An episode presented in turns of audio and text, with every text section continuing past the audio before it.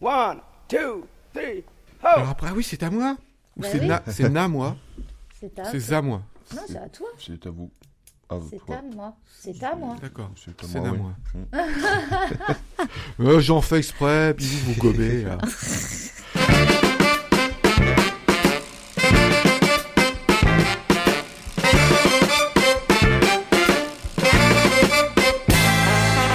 tout le monde, vous écoutez Pause Vélo, c'est l'épisode numéro 149. Et ben on est avec une école particulière, on est avec l'Épide, on est avec l'école de, de Céline. C'est quoi l'Épide en fait?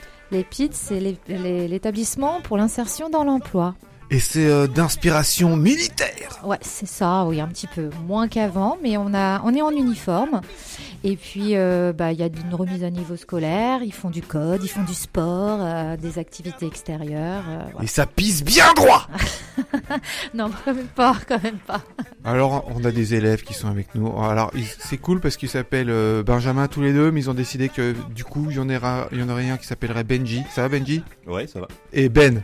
Ça va, ça va. On avait dit que vous, vous m'appelez monsieur et moi, je vous appelle frère. Ça va? On fait comme ça? Non, comme je dis n'importe quoi. En fait, c'est pour, c'est pour me moquer des jeunes parce que je suis méchant comme mec. Non. Et on a Camille là. Normalement, elle a dit qu'elle parlerait pas, mais je sais qu'elle va parler. C'est trop tard. Moi, j'y crois. Alors on va commencer avec toi Céline parce que Oui. cette émission est consacrée au magazine Vélocité et c'est euh, le numéro 166 qui s'intéresse à l'après-voiture, le vélo incontournable dans l'après tout automobile. Yes, alors moi j'ai pris l'article sur Tom Flood. Alors Tom Flood c'est mon double en fait. J'ai trouvé mon double en, en homme. Un double d'outre-Atlantique Ouais, en anglophone. plus parce qu'il est de Toronto à la base. Et donc sur Twitter il utilise sa prose pour militer en faveur du vélo. Il faut savoir que Tom Flood à la base il naît du monde de la publicité pour les voitures. Donc il dit qu'il connaît très bien l'industrie de l'automobile qui vend des chimères aux consommateurs. Il a toujours cru au langage comme une arme. Donc c'est pour ça que maintenant il écrit sur Twitter des choses. Alors il a vécu à Toronto dans une ville qui a à peu près 3 millions d'habitants et là-bas il se déplaçait à vélo facilement, il dit. hein. Il n'avait pas, euh, il n'avait pas de difficulté par rapport à ça, mais il n'avait pas encore conscience qu'un aménagement, euh, que l'aménagement euh, de la ville était tourné seulement autour de la voiture. Un jour, il a déménagé à Hamilton, 500 000 habitants, donc là, on, on régresse complètement. Et il a voulu aller en vélo avec ses deux fils de 4 et 6 ans à l'école, en se disant que ça aurait pu être sympa un matin d'aller à l'école avec ses enfants. Il pensait que ce serait une expérience agréable, inoubliable et amusante. Et là, il a pris conscience de la domination, c'est ces mots, hein, de la domination du système automobile auquel on demande à nos enfants de s'asservir Dès le plus euh, jeune âge. Dès le plus jeune âge, quoi. Donc il a décidé de s'impliquer dans les associations pro-vélo locales pour pouvoir faire changer les choses. Il a fait le même constat que moi, fasciste du vélo. Lui, il a été euh, considéré comme un extrémiste simplement parce qu'il voulait demander à se déplacer en toute sécurité à vélo. Il a également constaté que les comités de mobilité avec les élus ne voulaient pas beaucoup changer, que c'était difficile de faire euh, évoluer les choses. hein. Et puis un jour, son fils a failli être renversé par une voiture. C'est là qu'il y avait un espace médiatique à combler pour que les choses changent, qu'ils ne sortent plus à un récit dominant euh, bien ancré. Alors il parle beaucoup de violence routière car il dit que les médias, leurs services de police et leurs élus refusent de prendre au sérieux la violence qui existe vraiment. hein. Moi je vous le dis, euh, j'ai déjà failli être euh, écrasée volontairement. hein. Une voiture m'a déjà euh, foncé dessus. Ah dommage les gars, Ouais. vous avez eu cours quand même. Ouais, vous avez, vous avez pas réussi. en fait, il dit aussi que les victimes sont déshumanisées. Ce sont des statistiques, en fait. Il n'y a pas un réel, euh, comment dire, une réelle euh, vision de la violence qui existe euh, chez, au vélo, dans les vélos, et que, en fait, une victime devient un numéro, tout simplement. Alors, il parle des pubs de voitures où les routes sont vides? C'est vrai, Ouais, je sais ouais. pas si Pas vous avez remarqué. Dans les pubs de voitures, il n'y a jamais que la voiture qu'il y a sur le, devant la caméra. Il n'y a pas d'autre voiture et puis ça va à fond, c'est génial. Alors il dit que ça c'est complètement, c'est vraiment pour vous inciter à acheter la voiture euh, au plus vite. Faire croire qu'on est libre. Alors que la voiture, comme il dit, ça tue. Et son développement excessif a transformé nos rues. C'est là où avant les enfants pouvaient jouer dans la rue. Je sais pas si vous avez remarqué, mais avant il y avait des enfants qui jouaient dans la rue. Bah maintenant c'est plus possible parce que la rue c'est plus pour l'humain, c'est pour la voiture. Ma mère, elle disait que quand elle était petite, euh, dans les années 50-60, Ouais. euh, quand ils voyaient une voiture passer dans la rue, ils s'arrêtaient tous puis regardaient la voiture passer. Ouais. Parce que la rue était aux humains. C'est ça. C'est et c'est plus le, cas. Il s'en est rendu compte aussi. Et ça devient d'ailleurs un lieu très très hostile. Alors, il, pour reprendre ses mots, il dit on demande aux enfants de s'adapter en portant du matériel réfléchissant. Totalement dingue pour lui. Il comprend pas. Il se dit que ça devrait être l'in- l'inverse, quoi. Ouais, ouais. On devrait s'adapter à l'humain et pas le contraire. Alors sur les réseaux, la meilleure communication pour la pratique du vélo, bah, bah, c'est de se baser sur notre vie, notre expérience. C'est ça qui fait la différence et qui donne du crédit euh, à, pour faire du vélo. Il faut argumenter sur du vrai, il dit. Alors j'ai repris une phrase, il faut réhumaniser le débat sur la sécurité routière. Enfin, il nous remercie pour euh, notre travail, nous, les petits euh, locaux, les, les gens qui travaillent dans les associations comme moi avec la Ouais. bicyclette. Il dit qu'il faut continuer à se battre, à, à faire bouger les choses et il faut utiliser les médias locaux au maximum. quoi. Ah bah c'est ce qu'on fait. En gros, ne vous laissez pas faire. Voilà, il a fini son article là-dessus. Mais c'est vraiment quelqu'un que j'aimerais vraiment rencontrer parce que tout l'article, bah moi j'avais l'impression de vivre ce que j'avais pu vivre jusqu'à présent avec toi depuis que je fais la radio, quoi. Mais ce qui est cool, c'est que le gars, il était dans l'automobile. Oui. Il est un peu responsable aussi. Oui, il- mais il le dit, hein, Ouais. il le dit hein, dans son article euh, là-dessus. Mais ça lui a permis de, de voir les choses différemment aussi. Puis il est passé, dans la- euh, dans la publicité, côté. ouais. Euh, C'est cool parce que du coup, lui, euh, c'est bien d'avoir un, un mec qui était infiltré puis qui maintenant pa- passe dans notre équipe. Ouais, c'est ça. Ça nous permet de, on va, on, on va les avoir les mecs. Ouais, on va les avoir. Tiens, on va faire un point sur vous, votre pratique du vélo. Alors, euh, Benji, Ben, Camilla, vous en êtes où? Vous faites du vélo un peu ou pas du tout? J'en ai fait beaucoup quand j'étais plus jeune. Ouais. Et puis, euh, bah, j'ai eu un accident de vélo. Ah oui, là, Avec une voiture aussi. t'as été anesthésié. Ouais. Bah, j'ai eu euh, quelques. les dents cassées, la lèvre déchirée, le torse brûlé, et puis euh, bras cassé. Et l'automobiliste, il avait quoi? Rien du tout. Ah, c'est lui qui a, c'est toi qui a perdu en fait. Ouais, c'est moi qui ai qui ai arrêté, sinon je prenais son pare-brise. Donc euh, c'était soit son pare-brise, soit euh, le goudron. Et t'étais en tort ou euh, J'étais jeune, je sais pas. Je descendais une pente. Je pense que j'étais un peu inconscient à cette époque-là, mais Ah ouais. on était un peu tous les deux en tort parce qu'il roulait vite aussi quand même. Moi, je lance un appel. hein. Je recherche l'automobiliste qui aurait été blessé par un cycliste. Est-ce que c'est possible? Est-ce que ça Non, existe C'est ça pas possible. Hein, c'est- dur. C'est sûr qu'il est bien protégé. euh. Ouais. Ben, t'en es où? Toi, t'en fais régulièrement ou pas? Non, moi j'ai arrêté. Moi. T'as arrêté Parce que Je t'es grand maintenant. à la trottinette électrique. Ah ouais, mais- parce que t'es une grosse feignasse, c'est pour ça Non, non, je rigole, je marche, je marche. J'ai pas Ouais, de trottinette électrique. Non, mais euh, c'est- c'est c'est nos alliés, hein. la trottinette, Ah oui, c'est nos alliés. eux, hein. Non, non, non. Ouais, l'ennemi, c'est la voiture qui prend toute la place. Donc ouais, la trottinette. euh. Camilla, toi, toi, tu fais un peu de vélo des fois ou? Quand j'étais petite, mais euh, maintenant non. pourquoi tu, de- pourquoi tu te prives de tout ce bonheur que tu pourrais avoir? Je sais pas, un jour j'en ai fait, on m'a insulté, du coup. euh, Ah ouais Juste en une seule fois j'ai Ça te fait marrer, toi, Ben C'est violent. Ouais. Il a insulté toute ma famille. T'as arrêté de faire du vélo parce que t'étais insulté. Et moi- si moi, je suis gentil avec toi, tu vas te remettre au vélo? Non. Ah, c'est pas vrai. Moi, personnellement, euh, je veux me remettre au vélo. Ouais, t'es motivé Moi- à fond. Non, ouais, ouais, c'est juste qu'il faut hors payer. Et c'est c'est quand même un coût, en vrai, un vélo. Un bon vélo, c'est un coût. Écoute, je prends l'engagement devant Céline de t'en trouver un pour presque rien du tout. Ah Il y a ouais des, Ah ouais bah, Ouais, tu vois, ouais, hein, si, si, un, oui, un ouais. vélo de seconde main. Parce que tu vois, il y a plein d'associations qui ont des Mm. vélos, euh, mais alors, euh, pff, Mm. moi je suis parti aussi d'une association qui a un atelier qui récupère des vélos de seconde main. Tu verrais tout ce qu'on récupère. Et euh, euh, je connais une ville pas très loin là où euh, on en cause après. Mais Ah, on va t'équiper pour que ça te coûtera pas, ça te coûte pas trop cher. Bien sûr. On va continuer à explorer le magazine Vélocité, le numéro 166. Et c'est une lecture de Quentin. C'est un extrait du, du dossier principal, donc consacré à l'après-automobile. S'échapper du tout auto. Vers la fin d'un système? En 2020, un reportage télé suivait deux personnages. L'un était militant avec Vélocité Bordeaux, l'autre homme d'affaires à l'ancienne, un automobiliste croyant et pratiquant. Constatant que sa conception du monde semblait ne plus correspondre à la réalité, l'homme d'affaires révélait dans un élan de lucidité. Ça m'agace. Le vilain petit canard, c'est moi. On nous a conditionnés depuis des années à être mobiles, à utiliser la voiture. Je viens d'un milieu rural, j'avais l'obligation d'être mobile pour les courses, les études, et maintenant on nous juge. La critique de l'automobile est vieille comme l'automobile elle-même, mais le niveau de tension dans laquelle nous sommes arrivés semble intenable. Les personnes en incapacité de conduire sont marginalisées de fait. L'espace public n'est plus accessible aux enfants, car quasi privatisé par l'automobile. Le niveau de dépenses énergétiques liées au transport est insoutenable en plus de financer les pires régimes politiques. Mais surtout, les émissions de gaz à effet de serre des transports nous conduisent à pleine vitesse vers la catastrophe climatique. Certains indicateurs pointent vers une forme de PICA en France, à savoir la fin de la croissance continue du nombre de kilomètres parcourus en automobile. Les crises climatiques, énergétiques, mais aussi sociales, révèlent aux yeux de plus en plus de monde l'insoutenabilité de notre système de mobilité. La transition mobilitaire est en marche, si l'on veut bien agréger un ensemble de signaux faibles.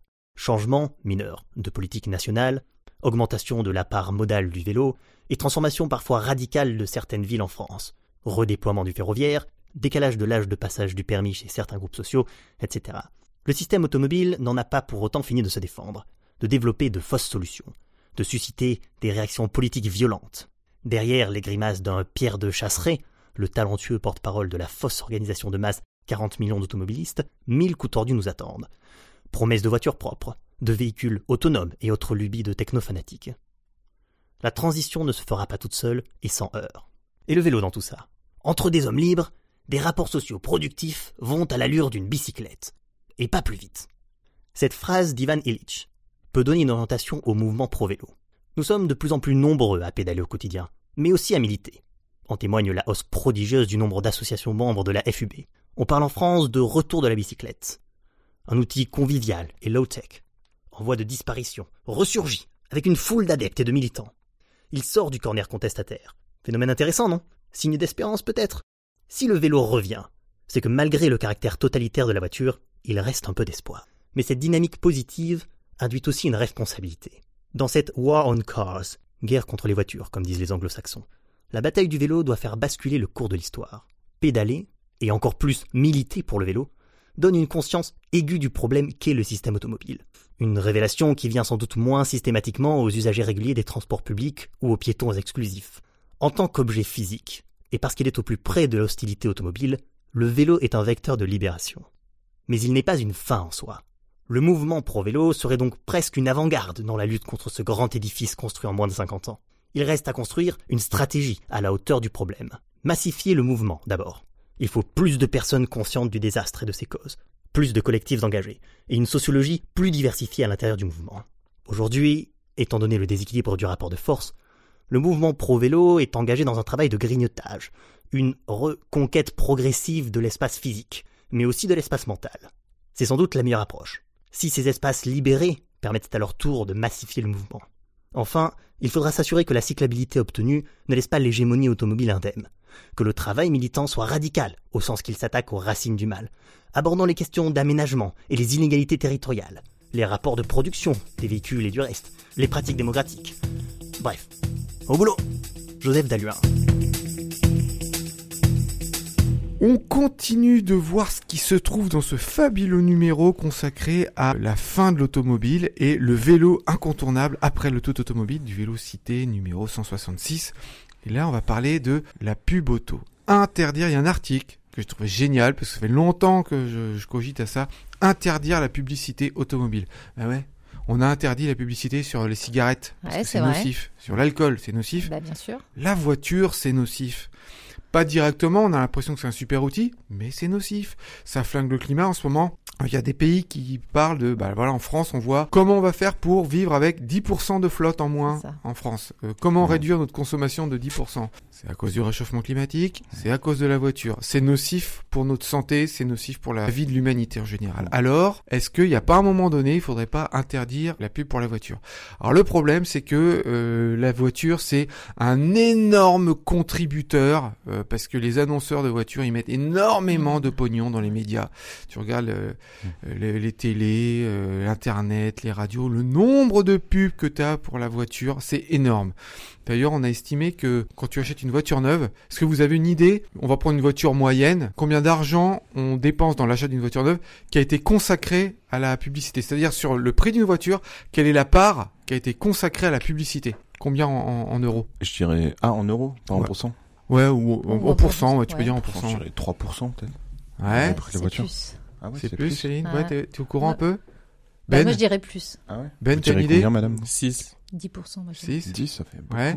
Camilla 15%. Voilà, ben on est autour de 15%. Ouais. Ah ouais Ça Bien, dépend du prix de la voiture, hein, mais euh, en moyenne, voiture. pour une voiture Ouais, neuve que tu achètes, alors euh, ça dépend si c'est une Twingo ou une Safran, mais Ouais, en moyenne, En c'est moyenne. 1500 euros.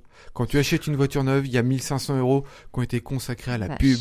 Pour chaque Mais- voiture. Ouais, pour Ouais. chaque voiture. C'est énorme. Ouais. Ouais. C'est entre 10 et 20% par bagnole. C'est n'importe quoi. Il Donc ça veut dire que si on voulait... avez- Ouais, ouais. il- Et du coup, bah, quand t'es un média, euh, bah déjà, par exemple, je crois que c'était euh, une chaîne télé qui avait dit qu'il parlerait pas du, du Dieselgate. C'est euh, quand euh, ils se sont fait choper euh, Volkswagen parce que les pots d'échappement des, des Volkswagen rejetaient beaucoup plus, Plus de CO2 que que, ce qui était autorisé. Ils avaient triché. Ils se sont fait gauler. T'as plusieurs médias qui ont dit ouais non, bah, nous on va pas en parler parce que Volkswagen ils font de la pub chez nous. euh, donc Ouais, euh, c'est ça. Ah ouais donc ils tiennent, ils tiennent les médias, mais ils savent ce qu'ils font les gars. Il n'y a pas de publicité qui soit aussi présente que la voiture et qui euh, fasse autant de greenwashing, qui prétendent que non mais on a une voiture électrique, c'est bon pour la planète. Plus tu Mmh. roules, plus c'est bon pour la planète. Et nous on y croit. La publicité c'est un moyen de De vendre. de vendre, mais de modifier la culture. C'est ça. La de voiture c'est manipuler ça. un peu le- le- L'opinion publique. le- l'opinion publique. Exactement Benji. en fait normalement la voiture c'est un outil pour se déplacer. Ouais. Mais on en a fait un mode de vie. Si t'as telle voiture, t'es plus classe que les autres. Mm. Alors que non, c'est juste que tu vas être tout au- autant pris dans les embouteillages que les autres. Mais la pub, comme Bah, tu disais c'est tout à l'heure, c'est ce qu'il disait, ouais, Tom Ouais. Flood, par rapport à, à chaque fois qu'il y a une pub sur une voiture. En fait, regardez bien, il n'y a pas une seule voiture autour, il n'y a que celle qui est vendue. Alors que c'est pas la réalité des choses, où le mec il est à fond dans les virages. la euh, liberté. C'est euh, c'est pas de liberté. Hein, Que dalle. Que dalle. Mm. C'est le vélo, la, euh, c'est la liberté, c'est le vélo. Donc le but de la publicité, en général, c'est de nous rendre malheureux de ce qu'on a pour nous faire désirer Ouais. des trucs dont on n'a pas besoin. Voilà, c'est ça. Pour impressionner des gens dont on n'a rien à foutre. Mais c'est de modifier la culture, de modifier l'imaginaire. Si on parle budget encore, entre 2010 et 2019, les revendeurs de voitures ont augmenté leur budget publicitaire. Ils ont mis plus de thunes pour faire, parce qu'ils savent que ça se passe pas très bien en fait. hein. La, la Ouais. voiture, elle n'a pas le vent en poupe. Ouais. Vous savez de combien de pourcents ils ont augmenté leur budget publicitaire en, en presque 10 ans? 10%. Ouais, 10%. Ben? Dis Siri. Bien vu. Il est pas bête, il non, est pas non, bête. non, je sais pas, en vrai, euh, 15%. Ouais, Camilla? Ça ferait 30 en tout. Je sais pas. Ouais, 40%. tu Oh la te rends compte? Alors les médias, ils sont tout contents, ils prennent, hein. Ils prennent tout Ouais, ça. ouais. Bah, tu m'étonnes qu'ils prennent. Bah oui. 40% de budget qui est distribué en plus dans, le- dans les médias pour vendre encore plus d'imaginaire. Euh, Alors plus de pubs, ça fait plus de ventes, ça fait plus de CO2 rejeté. C'est Mmh. une catastrophe, c'est n'importe quoi. Alors il y a l'association qui s'appelle Résistance à l'agression publicitaire. Alors eux, c'est pas que Ah, la voiture. hein. Eh Ben, ils ont demandé tout simplement l'interdiction des pubs automobiles. Il faut à un moment donné en parler. Alors, ça va pas se faire tout de suite, Ouais, vu la non. puissance qu'ils ont. Mmh. Mais à un moment donné, euh, faut que le cerveau prenne le pas et euh, faudrait peut-être se demander si c'est autant nécessaire d'avoir autant de pubs qui sont plus mensongères. Ils font partie aussi d'un collectif, donc le l'association Résistance à l'agression publicitaire. C'est un collectif mondial qui a dit il faut s'attaquer à deux marques en particulier de voitures parce qu'elles font partie du top 20 des plus gros lobbies anti-politique climat. Donc c'est deux marques de bagnoles qui en plus souvent disent ouais non on est électrique c'est bien mais ils, lo- ils lobbyisent à Euh, fond Mercedes. contre le climat quoi. Je dirais pas les noms parce que Ah ouais ça leur Ah. ferait trop d'honneur. C'est pas des marques françaises. Donc déjà, Ah, je milite aussi pour l'interdiction du tout automobile. C'est clair. Enfin, et puis euh, surtout de la publicité automobile. Mm. Euh, Camilla, qu'est-ce que tu en penses? Ça serait une bonne chose ou pas qu'il y ait moins de publicité pour la bagnole? Bah oui, Pourquoi selon toi ce serait une bonne idée? Je sais pas. T'es timide? Non, je suis pas timide, mais je sais pas. Ouais, c'est je sais pas du tout. dans, dans ce que j'ai dit, t'as rien retenu en fait, tu m'écoutes pas. Bah si, je vous ai écouté Ah, quand même. euh, vous êtes dans mes oreilles là. L'agression, mais c'est ma faute, c'est moi qui commence. Et toi Ben, tu crois que c'est une bonne idée d'arrêter ou pas? Moi, j'ai bien. T'aimes bien les pubs pour la voiture? Ouais. Pourquoi sont qu'est-ce très- que... ouais. mais- Parce qu'elles sont belles. Oui, mais c'est vrai. Ouais, ouais. Je kiffe, moi. Ah, Attends, j'ai une grosse honte, je peux l'avouer. hein. Mais je pense qu'un jour on fera une chronique euh, les, les, de tous les, enfin on fera une, Mm. je poserai la question à tous les chroniqueurs de Pause Vélo. La grosse honte qu'on a. Et moi, ma grosse honte, c'est quand j'étais petit. hein, mon grand-père, il était abonné à un magazine auto et avec mon frangin, on avait juste qu'une hâte. Ça devait être un mensuel, je crois. On avait qu'une hâte, c'est de voir le nouveau Ouais. et de voir les nouvelles bagnoles, tout ça. On dessinait les voitures du futur, t'es sur coussin d'air et tout. J'étais, euh, ouais, j'aimais mais bien les c'est belles normal. bagnoles. Co- Comme, comme dit Ben, hein, j'étais, euh, je trouvais ça Mais on classe est quoi. tous pareils. Mais les pubs, elles sont bien faites, surtout. Bah ouais, vu le budget, Bah, vu le budget, intérêt, quoi. Ouais. Mais regarde, C'est ce qu'on disait l'autre fois sur les films. Qu'est-ce qui prime au niveau des transports euh, de- Rien que sur Batman, j'avais ça dans la tête il y a deux Ouais. secondes. Tu te vois Batman sur un vélo avec euh, En bus. en bus? Non mais sa Batmobile, elle fait rêver tout le monde, tu vois, sur le principe. Elle est un Après, peu culte à Batman, oui. Ouais. Elle est un peu intégrée au personnage. Bah ouais. Ouais. Ouais, il faudrait le bas de vélo, euh, le bas de bus scolaire, tu vois. euh, Mm. Ça serait génial. mais c'est Bon, pas le ça cas. Donc ça fait moins rêver, je pense. Oui. Ouais, Bon. on va pas y arriver tout de suite. Alors j'ai interviewé Pauline qui a participé à l'écriture d'un article sur un sujet génial, Ouais, vas-y, vas-y, vas-y. l'évaporation du trafic. Salut Pauline, comment ça va? Salut Eric, ça va et toi? Ça va, je suis heureux. Tu vas nous parler d'un truc qui semble presque magique? Ça s'appelle l'évaporation du trafic. Pouf, un coup de baguette magique, il n'y a plus de voiture. Qu'est-ce qu'on appelle l'évaporation du trafic? C'est un phénomène qu'on observe euh, pas mal dans la pratique et c'est l'idée qu'en fait quand on réduit la capacité routière, une route par exemple à laquelle euh, on réduit de deux fois deux voies à deux fois une voie, et ben en fait euh, quand on fait des comptages de trafic avant, après on retrouve pas toutes les voitures, euh, tout le volume de trafic qu'on avait avant dans les comptages après, comme s'il y avait une sorte de part des anges euh, du trafic automobile qui qui disparaissait. Ce qu'on observe après, si on regarde un petit peu plus large, c'est que peut-être il y a des personnes qui ont fait un report modal, un report d'itinéraire peut-être sur d'autres d'autres axes parallèles, un report temporel de leur déplacement si on regarde à l'échelle de la journée, ou alors carrément qui se sont orientés vers d'autres destinations pour leur déplacement ou qui ont annulé en fait ces dé déplacements. Puis du coup, ça fait cinq types de reports potentiels euh, de l'automobiliste qui serait un peu derrière cette, euh, ce phénomène d'évaporation du trafic. Donc c'est pas de la magie. euh, Les êtres humains, les voitures, euh, les, les voitures ont disparu, mais pas forcément les êtres humains, quoi. C'est ça. Exactement. Et est-ce qu'on arrive à savoir, j'imagine que ça, ça, ça change selon les situations, mais par exemple, quelle est la, la part euh, en, en moyenne, euh, quelle est le- la proportion réellement de trafic qui disparaît globalement? Parce que si c'est décalé dans le temps, bah ça reste toujours la voiture. Si c'est euh, des routes autres qui sont prises, ça reste encore la voiture. Mais c'est quoi la part des gens qui vont prendre, euh, qui vont aller travailler moins loin, qui vont se déplacer en voiture, en, vélo ou en bus? C'est quoi, par exemple? Malheureusement, de ce côté-là, il n'y a pas de chiffre magique. En fait, ça dépend vraiment au cas par cas. Ça dépend du quel type de déplacement on parle. Si on est euh, sur une route qui est vraiment du trafic pendulaire ou c'est que des gens qui vont travailler, etc., on n'aura pas les mêmes proportions des, cinq différents reports qu'on pourrait avoir, par exemple, pour une, station de ski ou un endroit très touristique. Donc, c'est vraiment au cas par cas et c'est aussi à l'échelle à laquelle euh, on regarde. Ce qui est important aussi de regarder, c'est quelque part, est-ce que à côté de cette route pour laquelle on réduit peut-être la capacité, est-ce qu'il n'y en a pas une parallèle qui, qui sert tout aussi bien, qui aurait de la capacité résiduelle sur laquelle ce serait facile de se reporter finalement? Et puis après, quand tu dis globalement, bah, c'est vrai qu'on peut, on peut observer aussi euh, de l'évaporation sur le beaucoup plus long terme. Euh, c'est quelque chose que j'ai pas mal étudié, de regarder à l'échelle d'une agglomération comment en fait le trafic automobile se réduit euh, sur une vingtaine, une quarantaine d'années au profit d'autres modes parce que d'autres mesures sont mises en place pour, pour d'autres types de déplacements en fait. Oui, tu dis que tu as étudié ça parce qu'on ne t'interviewe pas complètement par hasard, parce que tu as passé beaucoup de temps à l'université à travailler sur l'évaporation du trafic. Comment tu as fait pour euh, travailler là-dessus? C'était quoi ton sujet d'étude et puis comment tu, tu mesures tout ça? Alors effectivement, moi j'ai un petit peut-être plus du monde de la pratique, de l'ingénierie euh, conseil en mobilité, et euh, on observait en fait le phénomène d'évaporation du trafic sans pour autant avoir des explications qui viendraient euh, peut-être d'un côté un peu plus scientifique finalement. Nous on l'observait dans nos comptages et puis c'était pas quelque chose qui était vraiment documenté ni compris. Donc l'idée, euh, avec euh, bah, du coup une thèse de doctorat, c'était d'investiguer ce côté un peu plus scientifique et puis de donner une assise à tout ce que nous on observait dans la pratique. Du coup, c'est une thèse de doctorat assez particulière euh, réalisée dans une université, comme tu dis, à, à l'école polytechnique fédérale de Lausanne et dans le laboratoire de sociologie urbaine en particulier pour investiguer tous ces changements de comportement qui sont derrière les comportements qu'on observe nous dans les comptages, dans la pratique. Et du coup, une thèse en partenariat avec aussi un bureau d'ingénieurs conseils en mobilité. On voit que les volumes de, trafic euh, ne, sont, plus forcément croissants dans les agglomérations, mais aussi à l'échelle de, de grandes voies urbaines. Et du coup, c'est un changement de paradigme qui doit s'installer. On peut plus continuer à construire pour la voiture parce qu'en fait, les gens ils souhaitent se déplacer autrement.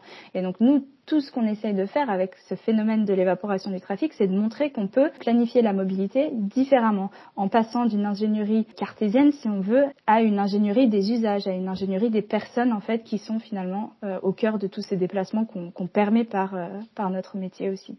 En fait, ce qui est central, ça serait que les élus, les décideurs, ils connaissent ça, cette notion d'évaporation du trafic, parce que le jour où ils seront au courant de ça, qu'ils en seront convaincus, qu'ils savent que c'est un, phénomène réel, on aura tout gagné, non? Oui, bah il y en a, il y en a beaucoup qu'en fait qui, qui le savent et c'était justement pour eux aussi qu'il fallait une assise scientifique de se dire, euh, bah en fait euh, non, on n'est pas juste des ingénieurs et on sort pas juste ça euh, de nulle part. En fait, ça existe. Regardez, on l'a documenté, des comptages avant, pendant, après sur différents modes de transport. Il y a des personnes qu'on a interviewées. C'est tout l'intérêt de faire avec un laboratoire de sociologie urbaine aussi, c'est d'avoir tout ce côté. Bah, on a des données qualitatives en fait qui comblent toutes les lacunes qu'on peut avoir avec des données quantitatives. Et du coup, les, les élus euh, sont pour certains euh, très convaincus, pour d'autres, ils pensent encore que c'est un concept un peu fumeux. Et euh, finalement, c'est de leur montrer que bah, ça existe. Et puis après, selon leurs objectifs, on peut pousser le curseur de l'évaporation du trafic, au contraire, voir ce qu'on peut faire dans d'autres directions. C'est une question de, de gestion de la mobilité, tout simplement. C'est tellement jouissif quand tu es militant que la science te donne raison. Ça, c'est super. bah, je te remercie beaucoup, Pauline. Et Bah, écoute, de rien. à bientôt. Bah ouais, j'espère.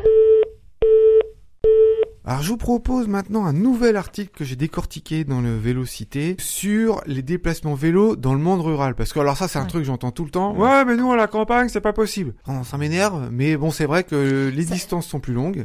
Et puis c'est dangereux. hein. Moi, pour Oui. avoir vu un vélo en campagne, les voitures, elles sont. Qui se déplacent trop Ah, vite, euh, vache. ouais, vite, ouais. qui frôlent. Ah ouais, ouais, non, moi je pourrais pas. Les bus c'est difficile aussi si t'as si c'est peu densément peuplé. Ouais. Tu peux pas mettre des arrêts puis un coup sur deux t'as personne qui est à l'arrêt. Donc c'est vrai que à la campagne ça devient difficile et il y a euh, une association qui a décidé de remédier à ça. C'est l'association InVD et eux leur terrain d'expérimentation c'est l'Aveyron. Donc on peut dire que c'est un département rural. Ils sont partis de ce constat-là que la voiture est presque euh, obligatoire à la campagne mais qu'il y a quand même des alternatives possibles. Est-ce qu'on a vraiment besoin pour déplacer un corps? 80 kilos, on a besoin de s'entourer de 1 tonne 5 de ferraille, une voiture. Énergétiquement, c'est un truc de dingue parce que finalement, euh, le pétrole, toute l'énergie que tu mets dans la voiture, bah ça sert juste à déplacer euh, surtout la voiture elle-même.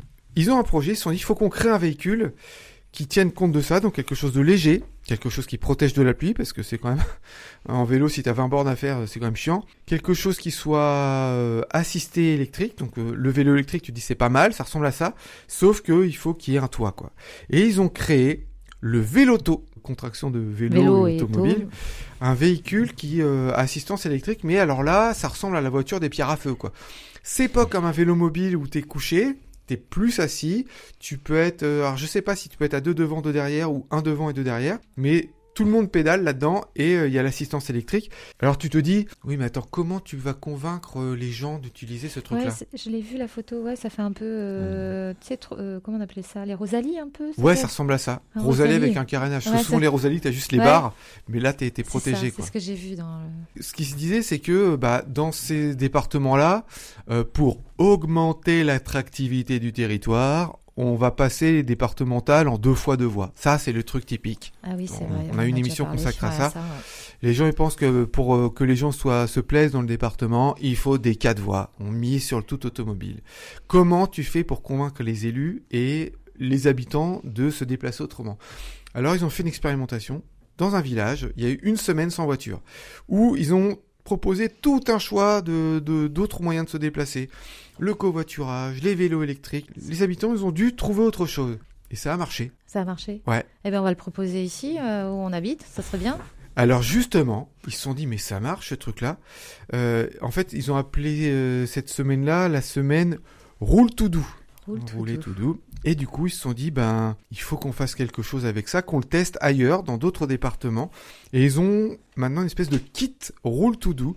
Donc les endroits qui veulent tester le fait de la mobilité à la campagne sans voiture, eh ben euh, ça sera fin 2024 je crois ou euh, enfin vous, vous lirez dans l'article du, du Vélocité il y a euh, des zones euh, rurales qui pourront essayer ça. Euh, donc il y aura des flottes de vélos électriques qui, seront proposées, euh, de la communication, euh, des formations sur le covoiturage, enfin d'autres moyens de se déplacer. Donc InVD, ils ont conçu le véloto et cette, chose qu'on appelle le roule to do avec bah, des choses super bien parce que ça a marché. Plein de gens qui n'étaient pas convaincus au départ, bah, s'y sont mis, des, gens du village qui s'y sont mis, des élus qui n'y croyaient pas du tout, qui ont dit bah finalement euh, c'est peut-être une bonne chose. Alors Ouais, est-ce que c'est la voie pour se passer du tout Mm. automobile à la campagne? Bah faut que- commencer comme ça quoi. Il y a bientôt la fête du vélo euh, qui va arriver là. Ouais. Ça serait peut-être intéressant qu'ils aillent sur ce genre de, de projet aussi. Eh Pour ben, je trouve aussi, ouais. Ouais. ça serait bien. Alors j'ai une grosse annonce à vous faire. Mmh. Ce mercredi 5 avril à 20h30, nous serons en direct sur un Facebook Live. C'est la première fois que vous pourrez voir les têtes des animateurs. Il y aura peut-être pas tous les animateurs de Pause Vélo. Ce sera notre première émission euh, enregistrée plus ou moins en direct, parce qu'on sera retransmis plus tard. Il y aura un petit montage, mais en tout cas, Facebook Live, mercredi 5 avril, 20h30. Branchez-vous sur la, la, la page Facebook de Pause Vélo. Et puis on essaiera de relayer sur d'autres euh, d'autres pages Facebook. Donc 20h30 mercredi 5 avril, page Facebook. On sera de Pause Vélo. Euh, vous pourrez voir nos têtes et vous pourrez euh, chatter avec nous. On essaiera de répondre euh, en, en- en direct à vos questions parce que on va célébrer la 150e de Pause Vélo. Ça fait 5 ans qu'on existe. Mm. 150 épisodes. Quand je pense qu'au début, je pensais qu'on dépasserait pas les 30 épisodes. Eh Non, mais bah, tu vois, comme quoi. Mais je suis bien. content de faire ça parce qu'on va pouvoir avoir des retours des auditeurs Ouais, c'est bien. qui pourront nous poser des questions. Genre, ça va être, ça va être beaucoup plus vivant. J'ai super hâte d'avoir des retours et de pouvoir discuter enfin. N'oubliez pas de nous liker, de nous commenter, de nous partager. On a besoin de vous pour que l'émission soit diffusée le plus largement possible. Et n'oubliez pas les copains, pour sauver l'humanité, Faites du vélo